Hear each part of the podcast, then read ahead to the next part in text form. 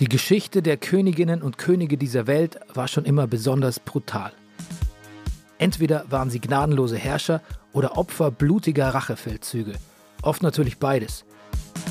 Dazwischen finden wir, von langsamen Vergiftungen bis zu schnellen Hinrichtungen, die ganze Palette menschlicher Grausamkeiten.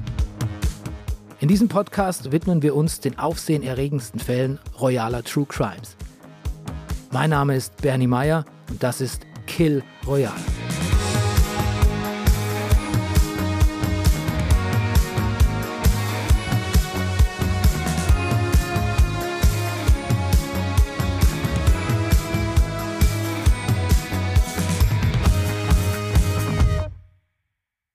Wir besuchen ein letztes Mal die Dynastie der Tudors, um die Geschehnisse um Königin Elisabeth zu beleuchten. Die wurde nämlich fast Opfer eines Komplotts, das sie gegen die Königin von Schottland, Mary Stuart, austauschen sollte. Und das ist heute bekannt unter dem Namen Die Ridolfi-Verschwörung. Also, kommen wir doch erstmal dazu, wie Elisabeth Königin geworden ist. Unsere letzte Folge endete ja mit dem Tod von Maria Tudor, Queen Mary I. Oh nee, kommt jetzt wieder Henry VIII. mit seinen tausend Frauen? Ja, aber nur ganz kurz, versprochen. Wir haben ja in der letzten Folge gelernt, dass Bloody Marys Slogan während ihrer Regierungszeit quasi Make Katholizismus Great Again war und dass sie bereit war, dafür auch Menschen zu opfern. Und Elizabeth hat sie in ihren Palast mitgebracht aber dort zeigt sich schon bald, dass die Halbschwestern sehr unterschiedlicher Ansicht sind, wie man mit dem Volk umzugehen hat.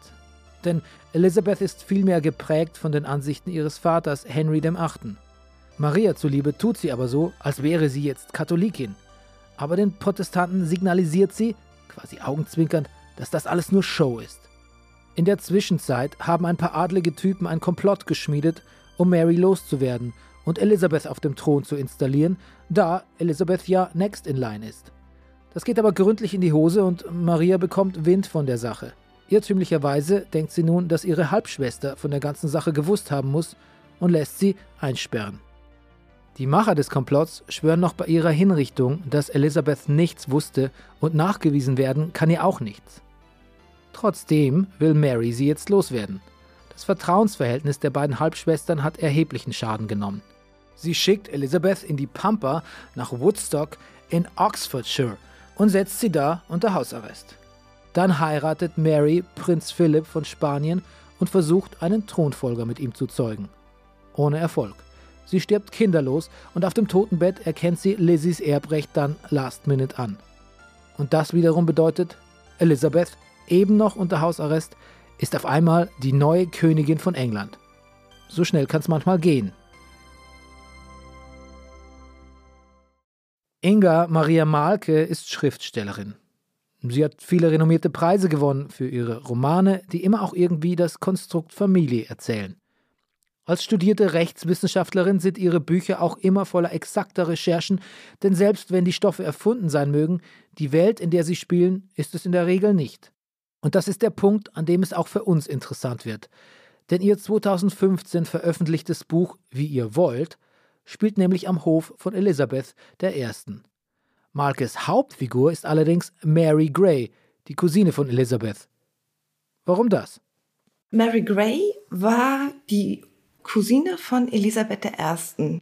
Sie war die Enkelin von Francis Brandon und das war wiederum die Tochter von Mary Tudor. Mary Tudor war eine Schwester von Heinrich VIII., eine jüngere Schwester. Warum ich über sie schreiben wollte, weil sie sehr dicht dran war an allem, am Tudor Hof, an der königlichen Familie und alles miterlebt hat und gleichzeitig so ein bisschen im blinden Winkel war. Also dadurch, dass sie kleinwüchsig war und für die Thronfolge eigentlich selber nicht in Frage kam deswegen, ja, hatte sie sozusagen eine besondere Rolle der sehr exklusiven Beobachterin, könnte man sagen.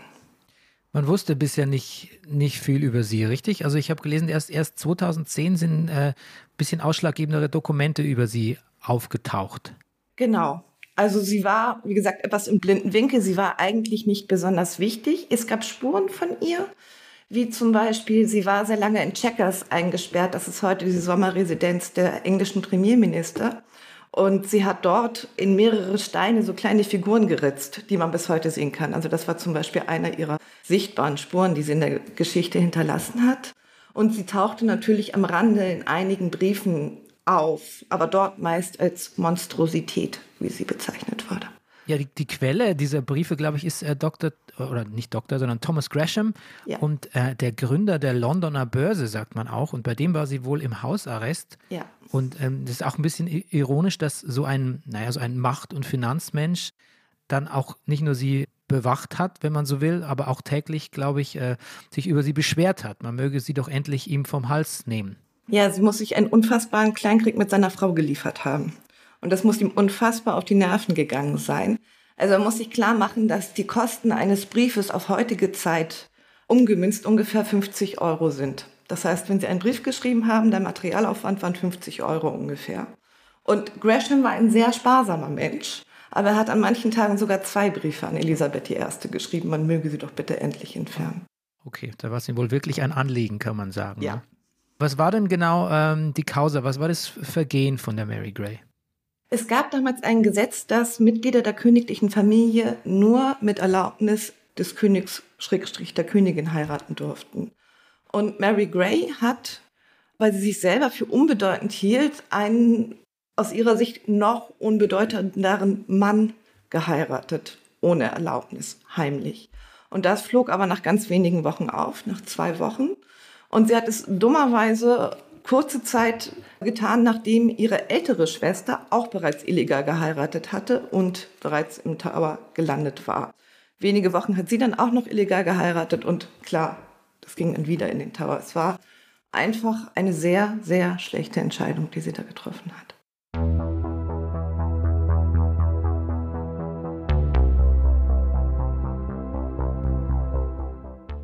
So viel zu Mary Gray scheint auch eine faszinierende Person gewesen zu sein. Aber dann ist Frau Malke ja genau die richtige Adresse, um mir noch mehr Informationen über Elisabeth zu holen. Ich sehe Elisabeth in erster Linie grundsätzlich als einen Menschen, der unter unfassbarem Druck stand. Und der diesen Druck als auch sehr existenziell empfunden hat. Also ich glaube, Sie war zwei Jahre und sieben, acht Monate alt, als ihre Mutter hingerichtet wurde. Das ist sozusagen ganz kurz nach der frühkindlichen Amnesie. Das heißt, sie wird von dem ersten Moment, an dem sie sich erinnert, gewusst haben, dass ihr Vater ihre Mutter hat töten lassen. Und mit diesem Wissen sozusagen ist sie aufgewachsen. Und dazu sind sehr viele Bezugspersonen auf dem Weg zum Erwachsenwerden ebenfalls hingerichtet worden, wie zum Beispiel Thomas Seymour, bei dem sie längere Zeit gewohnt hatte und auch andere Figuren sozusagen. Das heißt, sie war sich immer einer existenziellen Bedrohung bewusst und immer bewusst, dass wenn sie nicht alleine aus einer Position von Macht, auch wenn es eine sehr ohnmächtige und sehr von anderen beeinflusste Macht ist, handelt sozusagen, wird es ihr an den Kragen gehen. Jetzt haben wir doch einen guten Überblick über Elisabeth. Werfen wir doch mal einen Blick auf ihre schottische Widersacherin, Maria Stuart. Mary Stuart ist die Tochter des Königs von Schottland. Ihre Oma ist Margaret Tudor, die ältere Schwester von, da ist er wieder, Henry VIII. Daher gibt es einen gewissen Anspruch auf den englischen Thron für Maria. Und das wird später noch wichtig. Als Marias Vater, der König von Schottland, auf dem Sterbebett liegt, nach einer verlorenen Schlacht gegen England, erfährt er von Marias Geburt. Er hat also im letzten Moment doch noch eine Thronfolgerin und kann diese Welt nun halbwegs zufrieden verlassen. Und das bedeutet, Maria wird Königin von Schottland im Alter von sechs Tagen. Als sie nicht mal ein Jahr alt ist, wird sie gekrönt und dem Baby werden nun königliche Strampler auf den Leib geschneidert, wenn man so will. Schottland geht's so lala zu der Zeit. Die Engländer haben dem Land gut zugesetzt und da kommt der schottischen Krone die rettende Idee. Maria wird nach Frankreich geschickt, zum dortigen König. Mit dem ist man freundschaftlich verbunden und er hat einen Sohn, der ungefähr im selben Alter wie Maria ist. Franz II. Wenn sie den nun heiraten würde, hätte man Frankreich und Schottland schon mal als gemeinsames Königreich. Und auf lange Sicht würde man sich durch Marias Tudor Connections auch noch England einverleiben. Und wer hätte gegen eine solche Großmacht noch den Hauch einer Chance? Denkt sich der König von Frankreich. Maria wird also mit kleinem Hofstaat und vier ihrer besten Freundinnen, die auch alle Mary mit Vornamen heißen, an den Hof nach Frankreich geschickt. Essen ist fertig. Kommst du bitte, Mary? Ich, ich, ich, Ich? ich. Mary genießt eine sehr breit gefächerte Bildung. Viele Sprachen, aber auch die musische Erziehung kommt nicht zu kurz. Im April 1558 ist es dann endlich soweit. Die 16-jährige Maria Stuart heiratet Franz II. in einer sagenumwobenen Zeremonie in Notre Dame in Paris.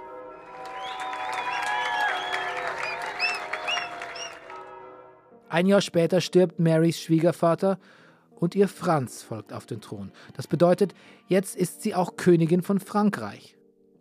Franz II. ist nicht so wahnsinnig durchsetzungsfähig und vor allem nicht so stark wie Mary Stuart, weswegen sie im Grunde die Regierungsgeschäfte führt. Das geht aber nicht lange, denn auch Franz stirbt bald mit gerade mal 16 Jahren. Und wegen dem ganzen Erbfolgenwirrwarr übernimmt dann Marys Schwiegermutter Katharina von Medici die Regentschaft und schon hat Mary nichts mehr zu melden. Die beiden Frauen können sich partout nicht leiden und an ein gemeinsames Regieren ist nicht zu denken. Somit gibt es nur noch eine Möglichkeit. Mary muss zurück nach Schottland.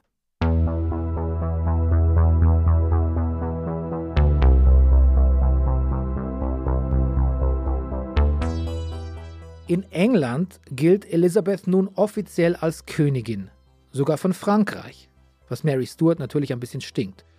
Durch diese ganze Geschichte mit der annullierten Ehe von Katharina von Aragon, die von Rom nie akzeptiert wurde, gilt Elisabeth in den Augen der Katholiken nach wie vor als Bastard, weil die Ehe von Henry VIII. mit ihrer Mutter Anne Boleyn ja quasi nie gültig war. Und das bedeutet für Maria Stuart, dass natürlich sie ein Anrecht auf den englischen Thron hat. Was nun folgt, ist ein sagenhaftes Hin und Her. Mal lädt Maria Elisabeth zu sich ein, nach Schottland, mal schlägt Elisabeth Maria einen Mann vor, der für alle von Vorteil wäre. Aber was sie auch tun, sie kommen nie zusammen und sie treffen sich auch nicht. Vermutlich, weil die Vorschläge nie so richtig ernst gemeint sind und es immer nur darum geht, das Gesicht zu wahren. Maria Stuart verliebt sich letztlich ganz eigenständig und heiratet den hedonistischen Lord Darnley, was wiederum in England für Verstimmung sorgt, weil das mit ihnen nicht abgemacht ist. Die Ehe läuft aber auch nicht besonders gut und endet mit der Ermordung Darnleys und man nimmt mindestens eine Mitwisserschaft Marias an. Beim Volk kommt das nicht besonders gut an.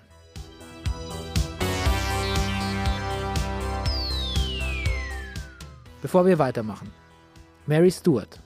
Maria Stuart, da klingelt's doch bei einigen, oder? Na klar, Friedrich Schiller schrieb das klassische Drama über die letzten Tage der schottischen Königin und ich habe mir gedacht, Mensch, geh doch mal wieder ins Theater. Also so mitten im Lockdown. Und ich habe mir ein schönes Hemd angezogen und mich mit einer Tasse Earl Grey vor den Stream aus dem Deutschen Theater in Berlin gesetzt. Denn dort wird Maria Stuart gerade aufgeführt, beziehungsweise gestreamt. Und was soll ich sagen?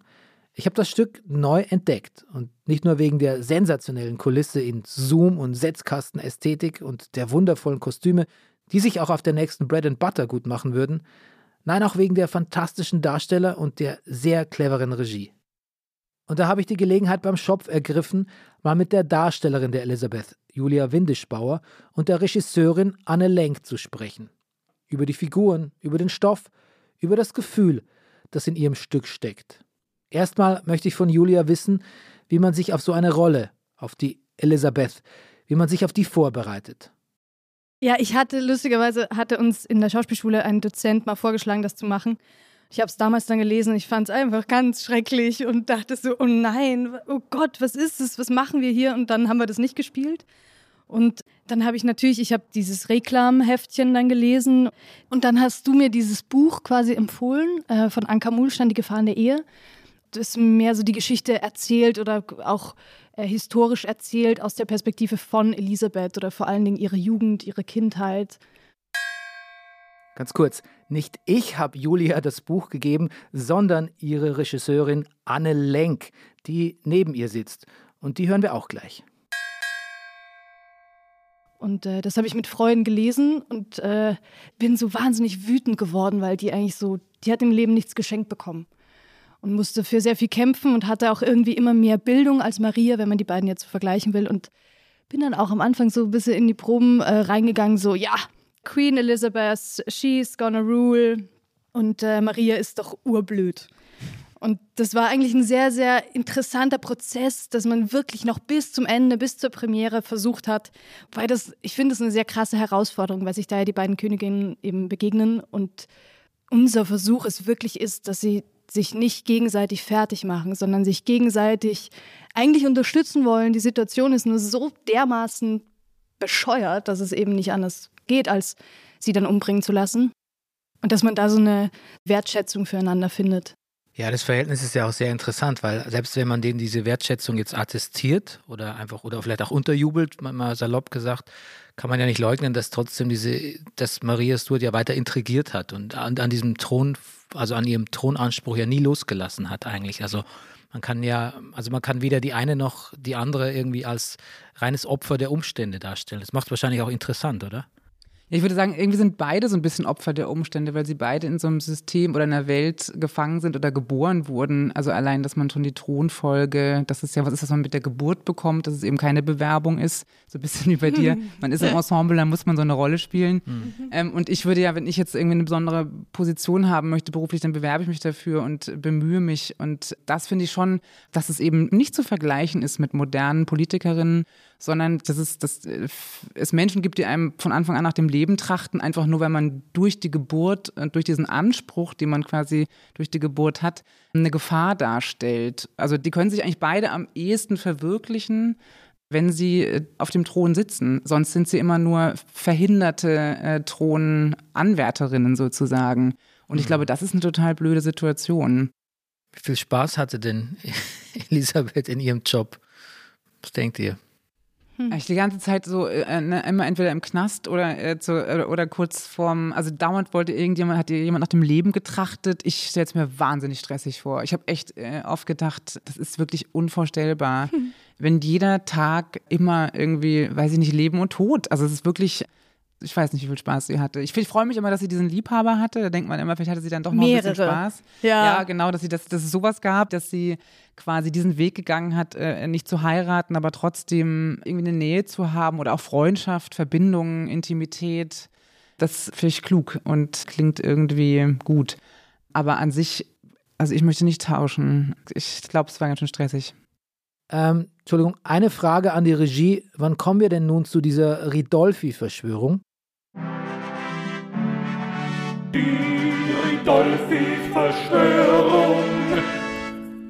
Okay, ich versuche uns so schnell wie möglich dahin zu bringen. Maria hat also ihren Mann, diesen Darnley, umbringen lassen. Also vielleicht. Er hat ihr zuvor aber auch übel mitgespielt und vor ihren Augen ihren angeblichen Liebhaber oder zumindest Best Friend Rizzio umbringen lassen dann wird es ein wenig unübersichtlich.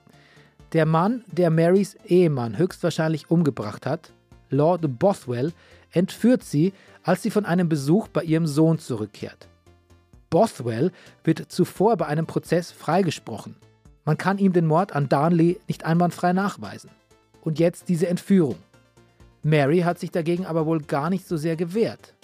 Und Achtung, kurz darauf lässt sich Bothwell von seiner Frau scheiden, Drei Tage später kommt er mit Maria nach Edinburgh zum schottisch-königlichen Hauptsitz. Sechs Tage später verzeiht Mary Bothwell öffentlich und nochmal drei Tage später wird geheiratet.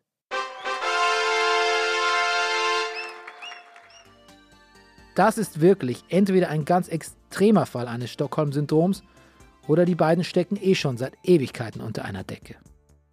Und auch dieser Heiratsschuss geht ganz extrem nach hinten los. Das Volk versteht seine Königin nicht mehr und auch die Adeligen sind mit den Nerven am Ende. So sehr, dass sie Mary die Gefolgschaft aufkündigen.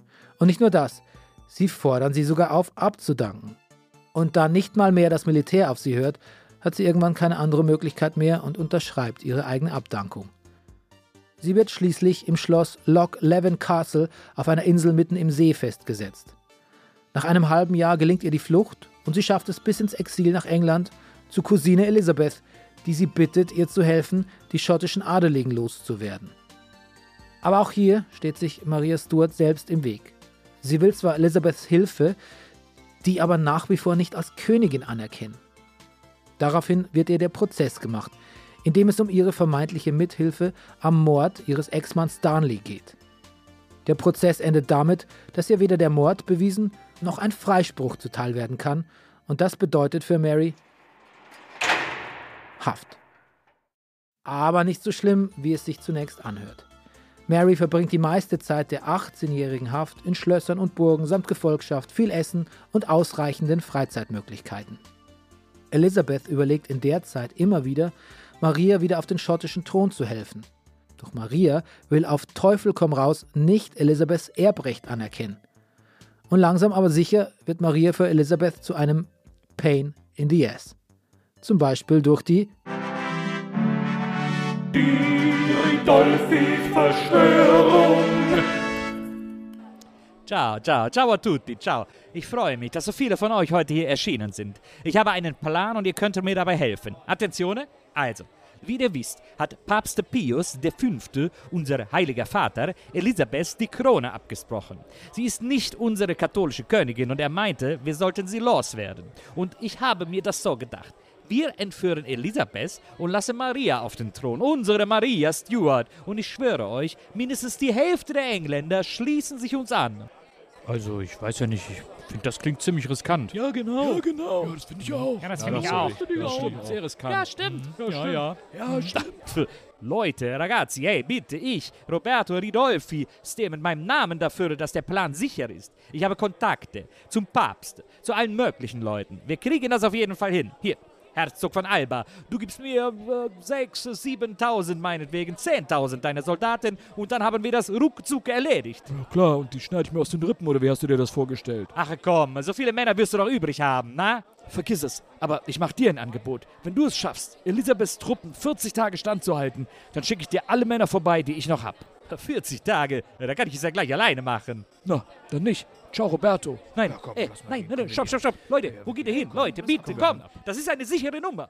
Und dann flog alles auf. So kann man sich das vorstellen. Aber diese etwas stümperhafte Verschwörung hat vor allem eine wichtige Auswirkung. Elizabeth hat ihre schottische Cousine final aufgegeben. Noch will sie Mary nicht hinrichten lassen, da hat sie nach wie vor Skrupel, denn Königinnen köpfen noch dazu die eigene Verwandtschaft. Not a good look. Aber sie soll auch nie wieder auf den schottischen Thron und ist jetzt auch von der englischen Thronfolge komplett ausgeschlossen. Klassischer Knieschuss. Auch das Volk ist jetzt definitiv kontra Maria Stuart. Und das alles wegen der Die Ridolfi-Verschwörung. Ich frage die Regisseurin des Theaterstücks, Anne Lenk, ob nicht eigentlich Elisabeth die Hauptfigur ist. Das Stück heißt Maria Stuart, aber es geht eigentlich um Elisabeth, klar. Also die hat ähm, viel, es ist ihr Drama, weil, weil Maria letztlich gar nicht so viele Möglichkeiten hat. Ne? Die ist ja irgendwie so, der sind so die Hände gebunden. Der Polit-Thriller sozusagen hat mit Elisabeth zu tun. Und Maria ist aber nochmal so ein, ein tolles, ganz, ganz spannendes und tolles Gegengewicht da drin. Aber für die Handlung ist letztlich Elisabeth ist so der Kern. Hm. Und dieser Sarkasmus oder auch diese Ironie und auch dieses Trotzige von Maria Stuart, habt ihr das nochmal speziell angelegt oder ist das, wie, wie stark ist das im Text drin? Ich wollte einfach nicht, dass er die ganze Zeit nur äh, motzt und, und sauer ist, sondern äh, ich wollte was äh, Spielerisches haben, weil ich auch irgendwie dachte, die weiß schon, also wie kann man denn 18 Jahre im Knast sein und die ganze Zeit nur randalieren ähm, und nur beleidigt sein? Das ist einfach auch uninteressant, finde ich, auf der Bühne. Ja. Und dass dann aber so dieser Punkt relativ schnell kommt, wo sie merkt, also auch in der Szene mit Elisabeth, ich habe eigentlich keine Chance mehr. Und auch das aber nicht mit Verbitterung, sondern mit so einer Form von Müdigkeit äh, im besten Fall.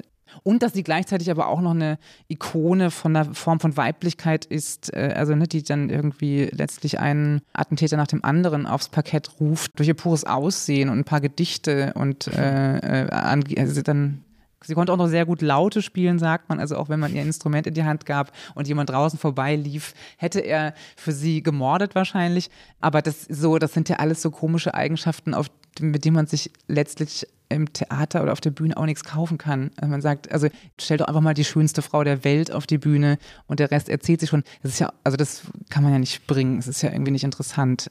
Und deswegen hat mich jetzt fasziniert, sie eher als eine kluge, schnelle und äh, spielerische und nicht so eine Frau zu erzählen, die man auch nicht so schnell begreift.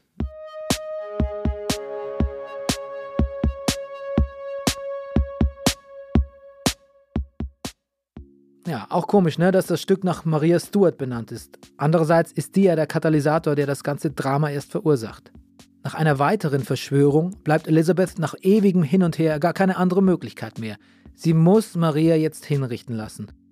Und ich nutze die Gelegenheit, Julia zu fragen, was sie Maria Stuart in dieser Situation noch mit auf den Weg gegeben hätte. Wenn du das spielst, die Rolle, gibt es da irgendwie Momente, wo du gerne ausbrechen würdest, auch aus dem Text, oder, oder dich fragst, oh, warum sagt sie das jetzt so? Warum kann ich, ich würde, nein, ich, bitte sag doch was anderes. Also, oder wo du denkst, ich würde jetzt gerne meiner Figur oder meinem Text untreu werden. Ja, ja.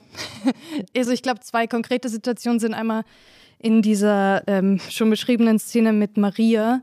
Am Ende sage ich dann zu ihr, ja, es ist aus, Lady Maria, äh, ihr verführt mir keinen mehr. Und dann wende ich mich den Männern zu, die mittlerweile schon im Raum sind oder schon die ganze Zeit da waren. Das ist ihr so ein bisschen offen gelassen und sage quasi in die Runde, das also sind die Reizungen Lord Lester, die ungestraft kein Mann erblickt und mache sie so quasi nieder und äh, spiele dann so ein Spiel. Und da würde ich irgendwie gerne noch, oder denke ich, ich würde noch ihr eigentlich gerne mehr sagen, hey, es liegt nicht, ich mache das jetzt nicht wegen dir persönlich, sondern ich mache das einfach, weil die ganze Situation, das komplette System äh, eigentlich in Frage zu stellen ist. Die Hinrichtung Marias ist brutal. Drei Schläge braucht der Henker. Drei Schläge mit der Axt. Der erste trifft den Hinterkopf, der zweite durchtrennt noch nicht alle Muskeln und erst beim dritten Schlag ist der Kopf vom Körper. Es wird vermutet, dass Maria schon nach dem ersten Schlag mindestens bewusstlos war. Aber es ist ein tragisches Ende. Falscher Stolz, Eitelkeit, aber natürlich ist sie auch Kind eines Systems, das sie nie etwas anderes gelehrt hat. Am erstaunlichsten ist vielleicht, wie viel Geduld Elisabeth letztlich mit ihrer Cousine gehabt hat. Elizabeth selbst schadet die Hinrichtung ihrer Rivalin nicht. Im Gegenteil, das elisabethanische, das goldene Zeitalter nimmt jetzt erst richtig an Fahrt auf. Elizabeth besiegt die spanische Armada, sie lässt Drake und Bacon die Welt für sie umsegeln und ihr Hof betreibt eine regelrechte PR-Kampagne fürs einfache Volk. Mit Porträts, Flugschriften und Traktaten stilisiert man sie zur Ikone, ja zur Halbgöttin mit ihren exzentrischen Kleidern und der roten Perücke. Dabei ist sie in Wirklichkeit längst völlig einsam und ausgelaugt, hat Haarausfall und schlechte Haut. Die mächtigste Frau der Welt, umgeben von machtgeilen Männern, hat keine Vertrauten mehr. Doch ihr Volk liegt ihr weiterhin am Herzen. In ihrer letzten großen Rede vor ihrem Tod, der sogenannten Golden Speech, langt sie emotional nochmal richtig hin. Und wenn ihr auch viele mächtigere und weisere Herrscher auf diesem Thron gehabt habt und in Zukunft haben mögt, so habt ihr doch niemals jemanden gehabt, noch werdet ihr jemand haben, der sich mehr um euch sorgt und euch mehr liebt. Am 24. März 1603 stirbt sie zwischen 2 und 3 Uhr morgens mit dem Gesicht zur Wand gekehrt und bewusstlos, ohne Schmerzen. Wir sind am Ende unserer Tudor-Reihe angekommen und neben Hinrichtungen und Ehedramen haben uns immer wieder religiöse Konflikte begleitet. Wie viel Schuld haben denn die Kirche oder Religion letztlich an den ganzen tödlichen Verstrickungen? Dazu hat Inga Maria Malke abschließend ein paar sehr interessante Gedanken. Also ich glaube, es ist eher so, dass es nicht wirklich um Religion geht. Also für das einfache Volk hat die Religion tatsächlich eine unfassbar große Rolle gespielt. Bei diesen höfischen Fraktionen geht es eigentlich nicht um Religion, das sind Machtblöcke so wie wir CDU und SPD haben und sich sozusagen nach politischen Programmen organisiert haben, haben die sich damals nach Religionen organisiert, könnte man sagen, weil es Politik im eigentlichen Sinne noch nicht gab oder politische Strömungen noch nicht gab. Was eigentlich passiert ist, ist aber ein wirtschaftlicher Prozess. Also die englische Krone war die reichste oder größte Wirtschaftseinheit Englands und die zweitgrößte Wirtschaftseinheit war die katholische Kirche. Und gewissermaßen hat bei der Auflösung der Kloster und der Loslösung von der katholischen Kirche die größte Wirtschaftseinheit, die zweitgrößte Wirtschaftseinheit geschluckt. Mhm. Und das wurde akzeptiert sozusagen, indem das Vermögen der zweitgrößten Wirtschaftseinheit zu einem gewissen Teil an den Adel damit verteilt wurde. Darum waren alle damit einverstanden, alle haben davon profitiert. Und die Fraktionen, die sich dann sozusagen daraus bildeten, ist mehr oder weniger, wer durfte das behalten? weil als es dann zurückgehen sollte unter Mary Tudor oder Bloody Mary zum Katholizismus, sagte die katholische Kirche in Rom natürlich als erstes, okay, wir hätten dann jetzt gerne unsere Ländereien wieder. Das heißt, Mary Tudor hätte damit die undankbare Aufgabe, dem englischen Adel das Vermögen, was sie in den letzten 20 Jahren gewonnen hatten, wieder abzujagen. Der englische Adel fand es darum unglaublich sinnvoll, sich hinter den Protestanten zu organisieren, weil das hieß, man behielt die Kohle. Das war ja eine ökonomisch-politische Auseinandersetzung. Es ging um Macht, wie immer. Also so gesehen konnten die drei Königinnen waren eigentlich in so einem dualistischen System auch gefangen, weil egal, ob sie protestantisch oder katholisch waren, egal, ob sie Reformation gepusht haben oder nicht, sie konnten sowieso nicht allen recht machen und mussten mit jedem weiteren Schritt einfach Folgen und auch Gefahr für, für, für Leib und Leben fürchten. Genau. Man muss sich auch klar machen, dass die englische Krone kein stehendes Heer unterhielt. Also die war sozusagen auf den englischen Adel angewiesen, dass der ihm die Truppen stellten. Und damit hatte man eigentlich keine Machtbasis im klassischen Sinne. Man konnte nicht mit brachialer Gewalt einen Anspruch durchsetzen. Man war darauf angewiesen, sozusagen, dass es eine groß genug Fraktion an Adeligen gab, die einem dann half, mit brachialer Gewalt den Zustand herbeizuführen, den man wollte.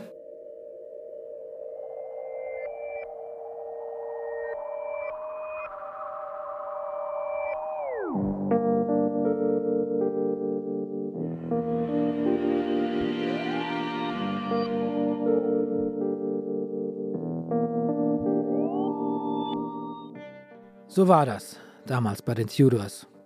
Manche Angelegenheiten kann man machtpolitisch vielleicht wirklich nicht anders lösen, wenn man in deren Schuhen steckt. Auch wenn es stellenweise verheerend gewalttätig wirkt. Ein Glück, dass wir uns weiterentwickelt haben. In ein paar wenigen Aspekten zumindest. Und damit ist es Zeit für uns, die Tudor-Dynastie zu verlassen.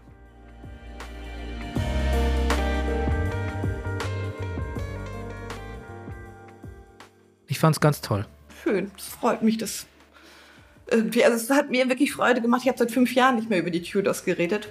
War gut, das mal wieder zu machen. Also es hat Spaß gemacht. Nächstes Mal bei Kill Royale geht es um ein ganz anderes Familiendrama. Wir reisen gen Osten, zu den Romanows, der letzten Zarenfamilie Russlands. Wir reden über das Ende einer Ära, die Auslöschung einer gesamten Dynastie und den vielleicht bekanntesten Quacksalber der Welt, Rasputin himself. Ist euch schon mal aufgefallen, dass da der Name Putin drin steckt? Auch über den werden wir reden. Nur hier bei Kill Royale, dem Podcast, in dem gekrönte Köpfe rollen.